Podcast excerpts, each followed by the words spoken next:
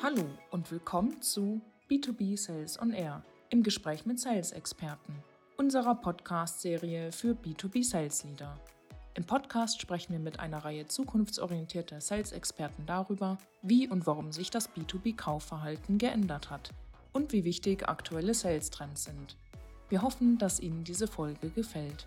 Hallo und herzlich willkommen. Äh, ich bin Björn, euer Podcast-Host für die nächsten äh, Folgen. Ich freue mich sehr heute äh, zu dem Thema Alignment von Marketing und Sales und weiteren Abteilungen und die organisatorische Übersetzung und den Herausforderungen dazu mit Robin telefonieren und sprechen zu dürfen. Robin, schön, dass du dir Zeit genommen hast. Danke, Björn. Ähm, schön hier dabei sein zu dürfen. Wie gesagt, ich äh, freue mich total auf das Thema. Ich freue mich auch dabei sein zu dürfen, weil es für mich ein relativ neues Thema ist, bei Podcasts ähm, ähm, mitwirken zu dürfen. Ich finde das Format aber mega spannend. Also ähm, ja, dann, wir werden coole nächste 30 Minuten, würde ich sagen. Dann äh, lass uns super gerne direkt reinspringen. Das Thema Alignment und organisatorische Implikationen klingt hochtrabend, vereint uns aber beide. Und äh, ich würde sagen, was ist warum siehst du, was sind so die Metatrends? Warum ist es nicht nur irgendwie ein, ein Buzzword, ein Trendthema, sondern warum müssen sich Organisationen dem veränderten Käuferverhalten und an den neuen Marketing- und Sales-Trends einfach anpassen?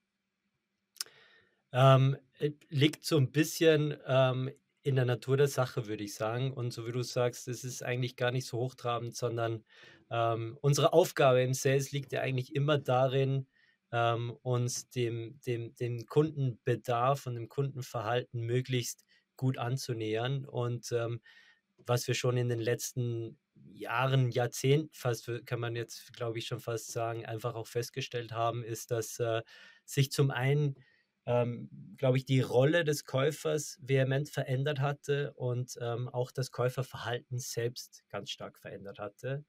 Ähm, und das erzwingt sozusagen, vielleicht können wir auf die beiden Themen gleich nochmal eingehen, aber ich glaube, das erzwingt halt einfach auch ähm, eine Anpassung der Sales-Organisation und des Sales-Prozesses, um sich sozusagen diese neuen Herausforderungen auch ähm, ähm, anzupassen. Also da möglichst gut aufgestellt zu sein. Ähm, man macht es, glaube ich, nie um der Veränderung willen, weil ich glaube, wir sind uns alle einig, Change ist immer schmerzhaft und äh, das liegt, glaube ich, so ein bisschen in der, in der, ähm, ja, im menschlichen Verhalten, dass man sich ungern die ganze Zeit neu erfindet und neu aufstellt. Aber es ist aktuell, habe ich so das Gefühl, ähm, äh, dringender als ähm, ja, in den letzten 10, 15 Jahren, die ich so mitbekommen habe, da sehr dynamisch zu bleiben. Okay, dann lass uns direkt da rein, äh, weil wir sind ja beide im Sales. Eine Dringlichkeit ist vorhanden. Warum ist es so dringlich und wie hat sich ganz, ganz konkret das Nutzerverhalten so verändert, dass wir sagen, wir müssen organisatorisch darauf äh, reagieren? Also ich sehe es so zum einen so ein bisschen in, in, in der Rolle des Buyers, wie gesagt, ähm, der definitiv, und das wissen wir ja alle, glaube ich, dass er einfach informierter ist, weil er äh, mehr Zugang zu Informationen, weil er einen viel, viel einfacheren Zugang zu Informationen hat ähm, und diesen einfach auch für sich selbst nutzt, ähm, weil er ähm, als, als Kunde einfach qualifiziert in dieses Meeting mit hineinkommen will. Ähm, und zum anderen ähm, ist etwas, was wir beobachten, dass mehr Stakeholder in den Kaufprozess involviert werden. Das heißt, es gibt nicht mehr diese klassischen Top-Down-Entscheidungen, äh, alles macht der Einkäufer, sondern es wird die gesamte Organisation viel mehr mit involviert, zumindest alle, all diejenigen, die zukünftig mit dem Produkt oder mit der Lösung Touchpoints haben. Kommt vielleicht so ein bisschen daher, glaube ich, dass man einfach eine Software einfach nur dann gut ist, wenn sie wirklich auch beispielsweise angenommen wird von den Usern und dementsprechend ist es Buy-in aller Stakeholder in der Kundenorganisation total wichtig. So. Ähm, das beobachten wir und bei dem Thema des Kaufverhaltens ist ein Thema, was wir aktuell ganz, ganz stark wahrnehmen und wo wir uns stark darauf ausrichten, ist, ähm, dass sich Kunden mehr und mehr productized ähm, ähm, Customer Journeys wünschen, wo sie möglichst viel selbst sozusagen ähm, testen, recherchieren, probieren können, möglichst wenig menschliche Intervention mit dabei ist, was total untypisch ist, weil wir als Sales-Leute würden uns denken, die wollen mit uns sprechen. Ähm, wir sehen aber einen gegenteiligen Trend. Die wollen sehr, sehr viel selbst machen und sie nehmen sich mehr Zeit. Ähm, das ist auch eine interessante Beobachtung. Sales-Prozesse, Sales-Cycles werden dadurch ein bisschen länger, weil sie sagen, es soll die richtige Entscheidung sein. Ähm, denn ich glaube, Wechselkosten sind gerade ja, beim Thema Software beispielsweise deutlich höher als im, im, im, im, im reinen Product Sales zum Beispiel. Da tauscht man nur die Produktkosten aus. Sobald man äh, über Software spricht, geht es ja um die gesamte Implementierung, Instandsetzung, der Austausch. Äh, also ist mit ganz, ganz vielen Folgekosten ja. verbunden. Deswegen glaube ich, ja, dies, das sind so die zwei Haupttreiber, die ähm, ähm, ja, das, das Kaufverhalten und ähm, ähm, die Rolle des Buyers sozusagen beeinflusst haben. Finde ich spannend, ich finde es doppelt spannend. Ich sehe sogar drei Trends. Ähm, das eine Thema ist, wie du gesagt hast, und da kommen wir ran, wenn ich mir so die Klasse äh, Customer Journey haben wir alle, alle mal gelernt, ja, ähm, Awareness, Education und dann geht es irgendwann in das Thema ähm, Selection rein. Also man, man hat einfach A von der Anspruchshaltung der Kundinnen ähm, dass ich viel, viel später mit Sales interagiere. Das heißt, ich habe einfach, ich konsumiere viel mehr äh, Content, ich informiere, also ich bin generell äh, mehr informiert. Dann das zweite Thema dazu passend oder eine Weiterentwicklung ist ja PLG. Ähm, ich kann das Produkt schon mhm. nutzen. Ähm, und äh, habe eigentlich den Trend, den ich ja eher in der B2C-Welt habe, jetzt mehr und mehr auch in der B2B-Welt. Also ich muss überhaupt ja. gar nicht mehr mit niemandem, also ich muss mit niemandem mehr sprechen, sondern ich kann dies über ein Trial und einfach sehr, sehr direkt testen. Und das Dritte, ähm, was du gesagt hast, und ich würde es voll unterschreiben, ist halt Multiple Stakeholder Management, wo ich sowohl von der Nutzerebene als auch dann klassisch äh, budgettreibende Influencer und und und mehrere Personen, und das sieht man auch, immer mehr Leute in dem dann finalen Entscheidungsprozess äh, mit, mit involviert habe. Ist das Total. Trifft das, äh, das zusammen? So, so würde ich es so würd zusammenfassen, genau. Und, und ähm, ähm, wir sehen es ja in vielen Industrien und ich meine, ähm, kennt man viele, viele äh, Beispiele ähm, hervorbringen, aber ich finde es immer wieder, äh, dieses ganz plakative und einfache Beispiel in der Bankenwelt immer so wieder so spannend, wo man ja auch lange noch von den Managern gehört hatte, die gesagt haben, ähm, ja, wir brauchen, wir brauchen unbedingt noch ähm, die, die persönliche Bankberatung und so weiter. Also all, all die Effekte, die wir gerade besprochen haben, hat man da in dem Bereich der ähm, digitalen Bankenlösungen ganz, ganz krass gesehen, wie die da einfach auch den, den so, so einen total etablierten Markt auch total zerrüttelt haben innerhalb kürzester Zeit. Ähm, und das, diese Phänomene, ähm, die, die ja, sind, sind nicht nur in dieser Industrie, sondern eigentlich in allen irgendwie erkenntlich. So, jetzt haben wir uns, ähm, ein super Beispiel, jetzt haben wir uns heute ein, eine organisatorische Antwort äh, in Form von POTS, auch äh, aktuell ein, ein, ein Trending Topic äh, ausgesucht. Und nochmal vor dem Hintergrund, den wir gerade erläutert haben, sehe ich, sehe ich ja so viele Stakeholder, die involviert sind. Also klassischerweise Marketing, ich habe Sales in unterschiedlichen Disziplinen, ich habe äh, Customer Success, weil je nachdem, wie ich es definiere, ist selbst der Trial im PLG, äh, kann er schon zu Customer Success oder äh, zu Product zählen. Also ich habe unterschiedlichste Formeln. Und jetzt die Frage ähm, an dich, äh, vielleicht an die HörerInnen, ähm, was, was sind Pods und was sind so auch schon äh, Best Practice Beispiele, die du gesehen hast? Ähm, ja, also da würde ich tatsächlich so nochmal so ein bisschen ausholen wollen, um, um so ein bisschen die Ideologie einfach auch nochmal der Pods, so wie wir sie zumindest erlebt haben, ähm, nochmal zu erklären, weil ich glaube, vor dem Hintergrund dieser drei Faktoren, die du auch nochmal schön zusammengefasst hast, ein Käufer will, ist bereit, mehr Zeit zu investieren, er ist informierter, er will mehr Self-Serve. Ähm, die Antwort darauf kann nicht sein, Spray and Pray, ähm, möglichst viel hilft viel und am Ende des Tages ähm, ist viel immer sehr, sehr generisch und damit ist es auch kaum relevant für den Endkunden. Ähm, ein Kunde, der informiert ist, zielgerichtet agiert, dem, dem, dem hilft viel generische Information einfach nicht. Das wird ignoriert werden, glaube ich, immer mehr und mehr auch ignoriert werden. Ähm, und die Frage darauf, was ist die richtige Antwort darauf, ähm, lässt sich ganz einfach abkürzen mit, es ist Relevanz. Also am Ende des Tages muss ich ähm, ihn dort abholen, wo er steht und mit relevanten Informationen bespielen.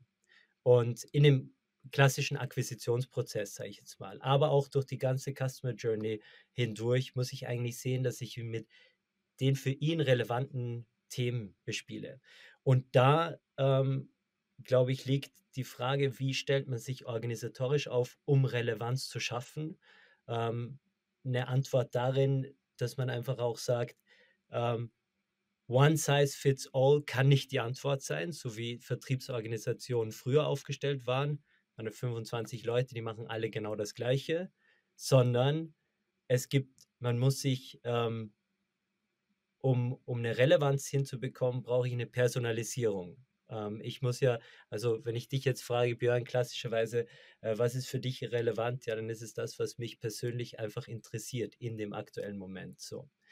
Wie stelle ich denn sicher als Sales- und Marketing-Organisation, dass ich für dich personalisierte Themen irgendwie zur Verfügung stelle? Dadurch, dass ich mich auf dich fokussiere und dort eine Spezialisierung hinbekomme. Und die schaffe ich nur, durch eine gewisse Kleinteiligkeit. Verstehst du, was ich meine? Also mhm. One Size Fits All versus kleineren Organisationseinheiten. Und in den kleineren Organisationseinheiten kann ich fokussierter, spezialisierter arbeiten und dadurch auch personalisierter sein und dadurch relevant werden. So. Und das ist, glaube ich, so ein bisschen die Ideologie, die wir ein Stück weit hinter Pods gesehen haben. Und ähm, ja, damit gehen natürlich ganz, ganz viele Fragen einher und zwar vor allem, wie sollen diese Pods eigentlich aussehen? Mhm. Ähm, wo grenzt man die ab und so weiter und so fort. Dann ähm, lass uns gerne das, da tiefer reingehen, weil ich genau, finde, das ist mega, genau, mega spannend gerne. zu sagen, ja. ähm, weil klassischerweise bin ich funktional aufgestellt. Ich habe meine, meine schönen Hierarchies-Slides äh, und es sieht alles ganz, ganz toll aus. Äh, wir wissen beide, die Reise des Kunden sieht, sieht anders aus. Ähm, also wie schneide ich Pots? Wen packe ich rein? Wen lasse ich, äh, wen lasse ich raus? Ähm, wie führe ich Pots? Ähm, also ich habe äh, tausend Fragen und äh, die HörerInnen wahrscheinlich auch. Okay, gut. Also, ähm, wie organisiere ich Pods? Vielleicht starten wir einfach damit, weil das ist vielleicht noch so ein bisschen die einfachere Herangehensweise, würde ich sagen. Ähm, ein Stück weit, also wir ähm, sind aktuell gerade auch dabei, ähm, Pods so zu strukturieren, dass sie, ähm, dass sie Sales und die SDA-Organisation mit involvieren. Das heißt, dass die nicht unabhängig voneinander irgendwie in Pods arbeiten, sondern zusammen ähm, in Pods arbeiten, weil sie gemeinschaftlich sozusagen an dem Akquisitionsprozess auch beteiligt sind. Ähm, und dabei, wenn wir jetzt bei der Größe bleiben, ähm, ja, kann man sich ja so ein bisschen an der Wissenschaft, glaube ich, orientieren. Was sind so die, bestfunktionierendsten Organisationsgrößen heißt immer, gibt es keine pauschale Antwort, aber irgendwo zwischen vier und sieben funktioniert immer sehr, sehr gut. Ich glaube, es ist eher davon abhängig, welchen Kunden bedient man auch mit welchem Produkt. Je komplexer das Thema ist, desto größer können, glaube ich, die Gruppen sein. Desto kleinteiliger und schneller das Sales Cycle ist, glaube ich, desto besser sind kleinere Organisationseinheiten hm. oder Pods, okay. die selbst ähm, bei, bei zwei bis drei Leuten irgendwie enden können weil ähm, ja, da gibt es irgendwann bei der Größe ja auch die Frage nach dem Trade-off sozusagen zwischen ähm, schneller und aktiver, guter, direkter Kommunikation, die bei kleinen Gruppen sicherlich viel besser ist als bei großen. Ähm, immer dann, wenn wir uns zu sechs in den Raum setzen, dauert es relativ lang, eine Entscheidung getroffen zu haben. Allerdings leidet so ein bisschen unter diesen kleinen Gruppen, finde ich, auch der Ideenreichtum. Also mehrere unterschiedliche Stakeholder bringen meistens bessere Ideen an äh, äh, oder hervor. Und das ist, glaube ich, so der eine Trade-off, den man sich dabei genau anschauen muss. Also mhm. Schnelligkeit versus Ideenvielfalt, nenne ich es jetzt einfach mal ganz plakativ. Und ähm, wenn ich mir jetzt die Pods, also wenn ich es richtig verstanden habe, habt ihr SDAs und AE, also ein klassischer zweistufiger äh, Vertriebsansatz. Ähm, habt ihr auch, wie macht, habt ihr auch Pods für Inbound-Leads oder wie geht ihr damit um? Ähm, ja, den Ansatz gab es mal, wobei wir ähm, davon weggekommen sind, weil ähm, es zu einer Menge Ungleichheit irgendwie führt. Ähm, gerade dann, ähm, wenn sag ich jetzt mal, äh, ja, wenn das Marketing jetzt sich jetzt nicht unbedingt darum bemüht, sicherzustellen, dass in jedem Pod oder aus jedem, also vielleicht muss ich noch mal ein Stück weit ausholen. Ergänzend zu dem Thema Pod als solches, als Organisationseinheit, haben wir uns ein bisschen auf Industrien auch fokussiert. So, und ich springe jetzt gerade ein bisschen hin und her. Ich hole dich wieder zurück, ähm, keine Sorge. Okay, wunderbar. Ähm, das heißt, nicht nur auf die Organisationsgröße konzentriert, sondern eben auch auf ähm, klassische ICPs, also zwischen ähm, Media und Agenturen beispielsweise, mhm. Äh, im Bereich IT nochmal mit abgedeckt, im Bereich ähm, ähm, ja, Real Estate beispielsweise mit reinzubringen. Also da gab es verschiedene und Überlegungen und ähm, die waren den Pods auch entsprechend zugeordnet. Ähm, zu deiner Frage, wenn du inbound eben auch dann über die Pods verteilst, kommt es natürlich auch zu einer, zu einer starken Ungleichverteilung.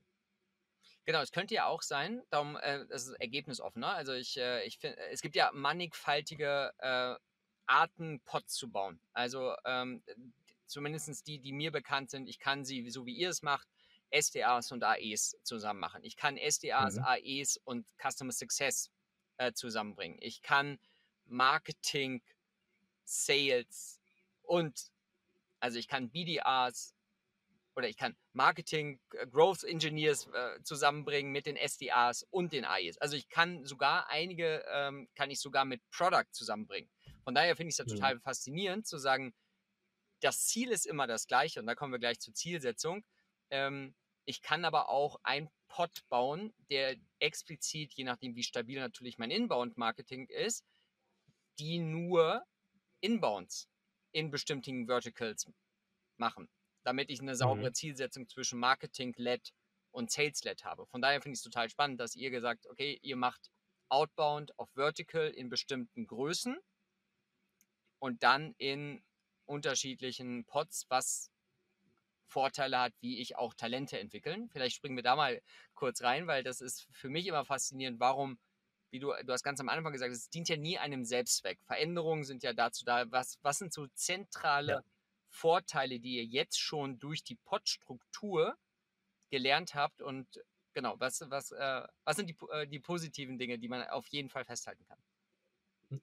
Ähm, ja, also definitiv, dass, dass ähm, durch diese enge Kollaboration ähm, ganz, ganz viel Wissensaustausch einfach stattfindet, ähm, der, der ähm, beiden sehr hilft, glaube ich, gerade wenn wir in diese Funktion zwischen SDRs und AEs sprechen, die SDRs immens viel von den AEs lernen können. Es äh, hilft dabei, Richtung zu geben, es hilft dabei, die Argumentation zu schärfen und ähm, was dann wiederum auch natürlich dem AI am Ende des Tages hilft, indem man eine größere Pipeline hat. Ähm, das ist schon sehr, sehr vorteilhaft. Ähm, wir haben einfach auch gesehen, dass es in, in vielerlei Hinsicht ist nicht immer perfekt, aber es fördert halt auch oftmals ähm, das Klima untereinander, sozusagen, dass Leute enger miteinander zusammenarbeiten, direkter miteinander zusammenarbeiten, stärkt ja auch nochmal die Teamkultur in einer gewissen Art und Weise. Besteht auch immer natürlich ein Risiko und ein Downside, aber grundsätzlich, wenn es gut gemacht ist, ist das auch sehr, sehr positiv. Ähm, das heißt, ich glaube, in Summe kann man sagen, man lernt schneller, man ist, ähm, man reagiert schneller auf den Markt und man identifiziert dabei schneller ähm, die besten Use Cases. Man stößt eben hm. viel wacher, viel wachsamer auf die besten Customer Use Cases, um sich darin dann wieder ein Stück weit zu vertiefen. Super, super, super gut. Ähm, ich, wir arbeiten ja beide im Sales und im Sales wird ja gemessen. So, jetzt äh, messen wir natürlich Umsatz äh, irgendwann. Was wird innerhalb des Pods äh, auf dem Weg dorthin bis zum Umsatz gemessen? Wie schaffe ich es genau, dieses Bindeglied zwischen funktional und gleichzeitig Teamkomponente. Was, was habt ihr für Datenpunkte, damit ich äh, neben der, dem kollaborativen Verhalten halt auch Zahlen, Daten, Fakten habe, um zu sagen, so können wir mhm. datengetrieben noch besser werden? Du meinst, wie wir, wie wir die Stärke der Pods messen? Ja, beziehungsweise innerhalb der Pods, also klassischerweise messe ich die, die Performance von SDAs in äh, Pipeline Contribution. Ja. Ähm, und dann halt auch gegebenenfalls in nochmal in Deal Velocity. So, jetzt die Frage auch da, wie messt ihr genau dieses Acceptance Rate zwischen SDAs Meeting Booked, Pipeline Contribution, ja. Velocity, auch ähm, spielt ihr die Zielsetzung zwischen den einzelnen Pods, auch wenn es andere Verticals sind? Also wie bekommt ihr da so eine Performance-Komponente rein? Ja, spannende Frage. Also ähm, vielleicht mal bei den einfachen Themen angefangen. Wie, wie, messen wir es generell? Natürlich über die Pipeline Generation. Also und die Frage ist, wo, an, an, an welcher Stelle qualifiziert man oder betrachtet man es als, ähm, als qualifizierte Pipeline? Wir haben, wir messen natürlich Meetings booked äh, oder ja, Meetings booked. Wir messen natürlich auch Meetings held und dann eben auch dann, wenn ein AI sagt, das war wirklich ein qualifiziertes äh, Meeting, dann ähm, dann, dann geht sozusagen erst in die Pipeline über. Ähm, davor, das sind sozusagen ähm, ja, die, die grob, gröberen Indikatoren und dann, wenn es quasi zur Pipeline übergeht, ähm, dann ist, ist es eine Pipeline Contribution. Ähm, und in, in der idealen oder in meiner Perspektive ist das eigentlich der entscheidendste Faktor. Natürlich auch dann, fände ich ganz schön, aber das messen wir Stand heute ähm, zumindest nicht erfolgsrelevant, so dass wir sagen, was ist die Bottomline Contribution dann? Also wie viel davon konvertiert zu Umsatz? Ähm, das fände ich aber auch am Ende des Tages wichtig, um, ähm, um, um die Qualität des Ganzen zu messen.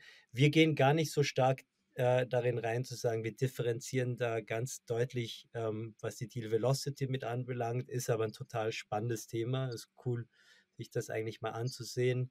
Ähm, und da haben wir jetzt noch nicht den, den ähm, ja, den größten Erfahrungsschatz, sage ich jetzt mal, mit drin. Aber ähm, ich, finde, ich finde persönlich ähm, eben auch spannend, wie, wie, wie, ähm, wie erklärt man das am besten, wie groß der Median ist sozusagen. Also was ist die Durchschnittsgröße einer Opportunity und wie breit schwankt die eigentlich? Hm, also mhm. wie gut qualifiziere ich sozusagen meine Deals vor, ähm, auch als SDA in gemeinsamer Zusammenarbeit mit dem AI ähm, weil es schon auch wichtig ist, ähm, einen guten Mix hinzubekommen, aber dann gleichzeitig eine gewisse Stabilität mit dabei zu haben. Also ich glaube, das sind so die Kernfaktoren, auf die ich Wert legen würde. Okay, dann ähm, würde ich gerne noch, äh, und ich bin, äh, du, du, du sagst, wenn es, äh, wenn es zu wild wird, ähm, äh, zu sagen, du, du hast vorhin äh, gesagt, äh, das Tolle und die, die eins der Erfolge ist, ihr könnt noch besser die Use Cases des Kunden validieren, ihr könnt noch noch besser segmentieren? Wie fließt mhm. dieses. Wie fließt dieses Wissen wieder zurück ins Marketing? Ähm, relativ geradlinig eigentlich, also weil wir einfach unsere Win-Cases ganz gut kommunizieren, teilen, ähm, transparent machen für alle und ähm, größere, häufigere Wins, das wird halt einfach auch vom, vom, von der Sales- und SDA-Organisation einfach recht transparent auch ins Team hinein kommuniziert über unterschiedlichste Wege, über Winning Channels, über Team-Meetings. Und ähm, wenn sich das häuft und wenn wir identifizieren, dass es da einfach einen guten Product Market Fit oder Use Case gibt, dann wird das ins Marketing-Team direkt kommuniziert. Und die fragen auch sehr aktiv natürlich nach. Also ähm, da sind wir schon sehr kundenzentriert aufgestellt, glaube ich, als gesamte Organisation. Okay. Dann ähm, zweite, äh, äh, eine meiner Lieblingsfragen ist, wenn ihr, ihr schließt ab und wie messt ihr den Erfolg eurer Kunden in den einzelnen Verticals, in den einzelnen Use Cases, um dann nach dem Customer Success Haken diese Informationen wieder ins, ins Marketing zu channeln? Ähm, Jetzt muss ich, muss ich nochmal nachhaken, ob ich dich richtig verstehe. Also wir, wir, wir messen, ähm, beziehungsweise vielleicht, wenn du es nochmal ähm, ein Stück weit vertiefen kannst, die Frage. Also du meinst nach abgeschlossenen Sales Cycle, der Kunde ist ongeboardet. Genau. Dann ähm, kommt die und, Customer Impact Phase oder Value äh, Phase ja. und dann kommt irgendwann idealerweise Extension oder Renewal zumindest. So. Und die Frage ist ja, ähm, ich lerne ja super viel auf dem, also auch mhm. Post-Purchase, was ja dann wiederum mit den relevanten Use Cases, mit den Referenzen, die ich aus dem Customer Success oder Account Management Team ziehe, da habe ich ja auch wieder so wie so ein, so ein Flywheel, was zurück zu Marketing geht. Ja, ja.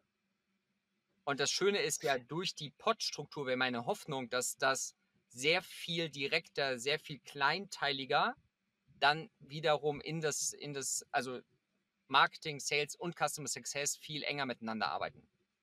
Ja, also da gibt es ja unterschiedliche äh, Ansätze, glaube ich. Ich meine, ähm, die Frage, ob zu welchem Anteil sozusagen ein Account Executive dann eben auch de, das Account Management ähm, ähm, verantwortet. Da haben wir ähm, bei uns in der Organisation beide, beide Optionen aktuell ähm, in, in place sozusagen. Ähm, und also ganz einfach gesagt, die, die Pod-Struktur endet bei uns eigentlich vorrangig im, im, im Akquisitionsbereich. Also das ist der Bereich zwischen AI und SDA, wo zusammengearbeitet wird. Ähm, danach die Kollaboration mit Customer Success, die äh, findet natürlich auch sehr stark statt, aber die ist bei uns nicht in, in Pods organisiert und somit auch das Account Management nicht, sondern da ähm, ist dann sozusagen jeder wieder individuell unterwegs. Und klar, da gibt es eine Menge Health-Kriterien, die wir uns anschauen. Health Scores ganz, ganz ähm, ähm, ja, detailliert eigentlich auch gemessen, wie der Kunde sich verhält. Und äh, ähm, aber da, da, da ziehen wir keine Pod-Erkenntnisse raus. Okay.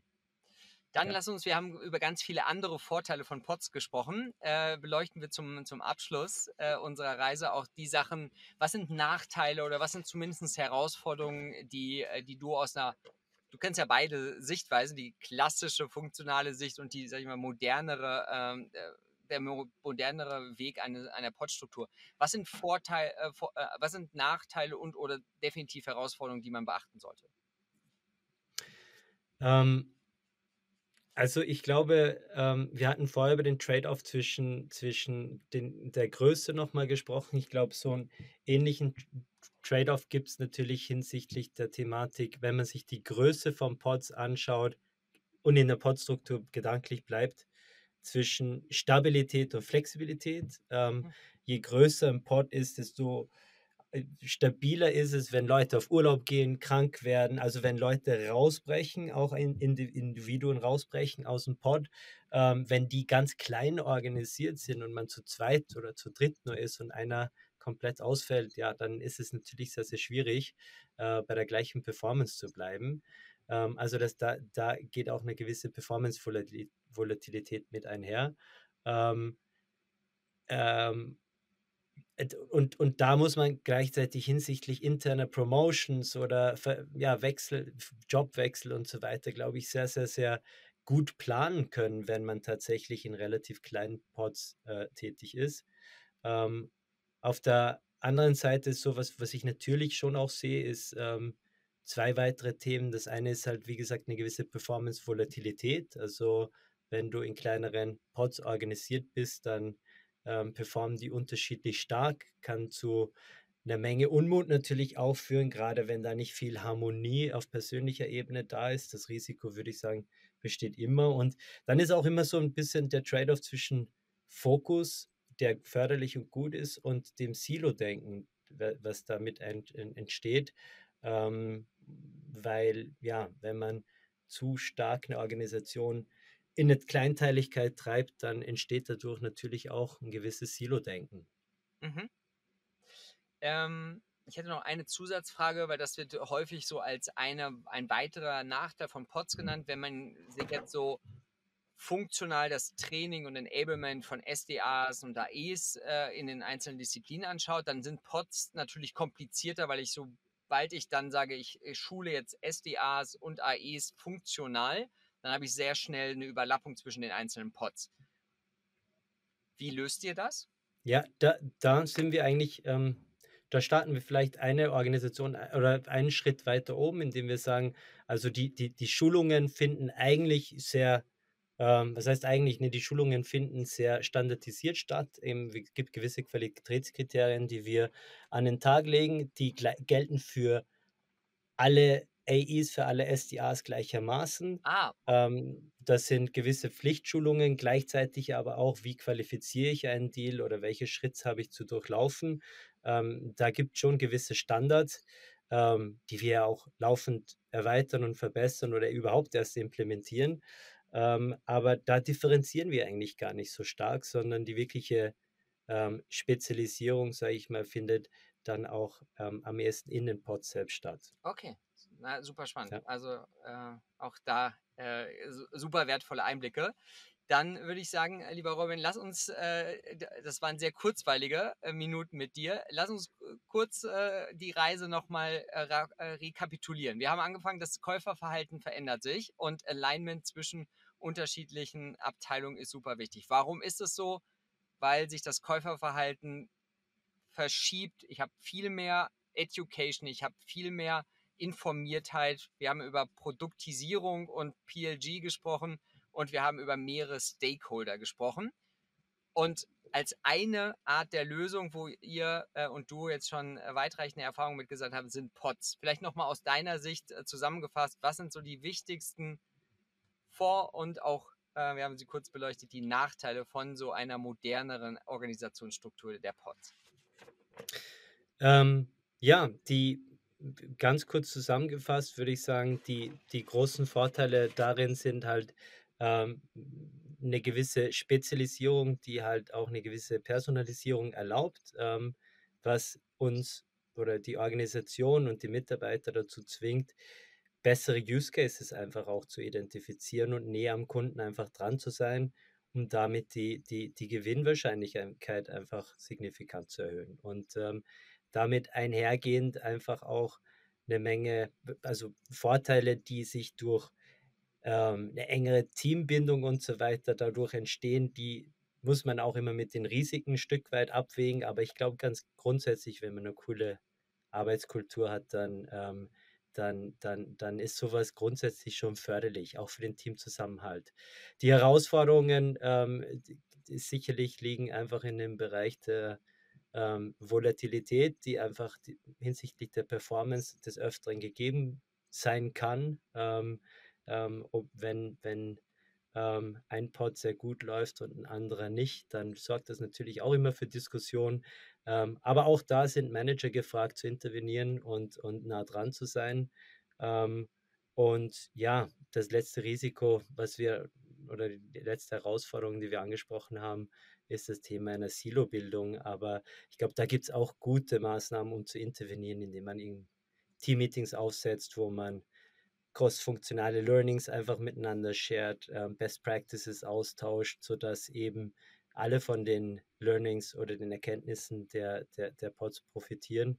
Ähm, also ähm, ja, das wären so meine ähm, Erkenntnisse daraus. Wie gesagt, wir lernen auch in dem Zusammenhang gerade viel und, und ähm, ähm, sind auch laufend gewillt, uns da ein Stück weit anzupassen, die neuesten Erkenntnisse wiederum mit einfließen zu lassen und befinden uns deswegen auch häufig in Veränderungen in dem Prozess und es äh, ist nicht einfach, aber notwendig, würde ich sagen. Ja, und glaube ich ein sehr gutes und äh, vielen Dank für die Offenheit, ein sehr, sehr greifbares äh, Beispiel für Agilität im, im Vertrieb. Von daher ganz, ganz herzlichen Dank. Ähm, wir werden auf jeden Fall ähm, die in den Shownotes noch deine Kontaktdaten äh, verlinken. Der beste Weg, dich zu erreichen, ist wie? Ich würde sagen, über LinkedIn ist der einfachste Weg, ja. Hervorragend. Dann packen wir dein LinkedIn-Profil dazu. Nochmal ganz herzlichen Dank, lieber Robin. Und äh, hat, hat Spaß gemacht. Ich danke dir, Björn. Hat äh, richtig Spaß gemacht. Äh, vielen Dank für die Zeit. Danke.